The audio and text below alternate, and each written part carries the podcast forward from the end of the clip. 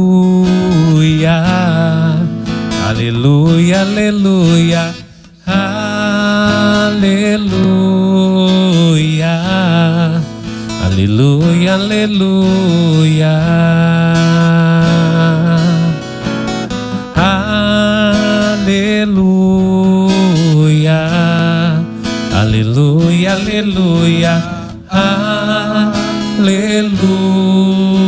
Aleluia, aleluia, aleluia. O Senhor esteja convosco. Ele está no meio de nós. Proclamação do Evangelho de Jesus Cristo, segundo São Mateus. Glória a vós, Senhor. Tendo Jesus descido do monte, numerosas multidões o seguiam. Eis que um leproso se aproximou e se ajoelhou diante dele, dizendo: Senhor, se queres, tu tens o poder de me purificar. Jesus estendeu a mão, tocou nele e disse: Eu quero, fica limpo. No mesmo instante, o homem ficou curado da lepra. Então Jesus lhe disse: Olha, não digas nada a ninguém, mas vai mostrar-te ao sacerdote e faze a oferta que Moisés ordenou para servir de testemunho para eles. Palavra da salvação. Glória a vós, Senhor.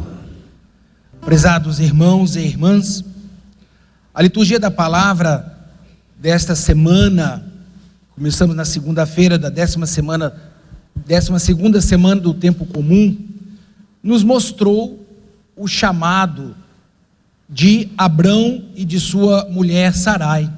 Deus que o chama a deixar a sua terra e ir com uma, de, com uma promessa da descendência que Deus daria àquele casal que já eram idosos. Quando Deus o chamou, Abraão tinha 75 anos, e então ele deve ter sido pensado, quando ele falava isso com a sua família, que ele deixou a sua terra, alguém deve ter pensado assim, que Abraão estava doido, né? Porque como que um homem idoso, com uma mulher estéril, vai ouvir uma voz nós sabemos que esse chamado de Abraão, aproximadamente 1800 anos antes de Cristo, então tem bastante tempo antes, então ele era de uma religião politeísta e não era, não era monoteísta como o Senhor queria que quer que a humanidade inteira seja, como nós acreditamos num único Deus em três pessoas distintas, Pai, Filho e Espírito Santo. No desenrolar dessa história de Abraão, a promessa não acontece e ele tenta dar um jeitinho, né? Ele com a sua esposa tentam dar um jeitinho. Ele, a lei de Hammurabi permitia que a esposa oferecesse a sua escrava para que ele pudesse ter um filho com ele. Mas esse não era a promessa. A promessa é saber esperar o tempo de Deus. Não é fácil saber esperar o tempo de Deus. Por quê? Porque nós vivemos dentro de um tempo, Deus ele é atemporal. E Deus não vai agir na hora que nós queremos, Ele vai agir na hora que Ele determinou. Então, esperarmos o tempo de Deus muitas vezes não é fácil, porque nós somos ansiosos, nós temos todas as nossas limitações temporais. E, no entanto, a promessa que Deus fez foi que Sara, esposa, iria ter um filho. Então não adianta dar jeitinho, nós não conseguimos mudar Deus, ao contrário, Deus é imutável. A nossa oração vai mudar o nosso coração, não Deus.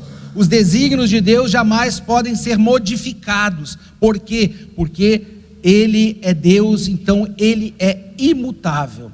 E Ele promete hoje, Ele promete hoje a Abraão e deixa e pede que Abraão faça a circuncisão, e a partir daquele momento é uma aliança que a tradição da igreja vê a prefiguração da aliança do Sinai. A partir da circuncisão, todo menino que nascesse deveria ser circuncidado. Quer dizer, esta é a aliança que Deus fez com Abraão, prefigurando já os dez mandamentos no Sinai. Devemos acreditar, meus irmãos e minhas irmãs, que a promessa de Deus jamais deixará de ser cumprida.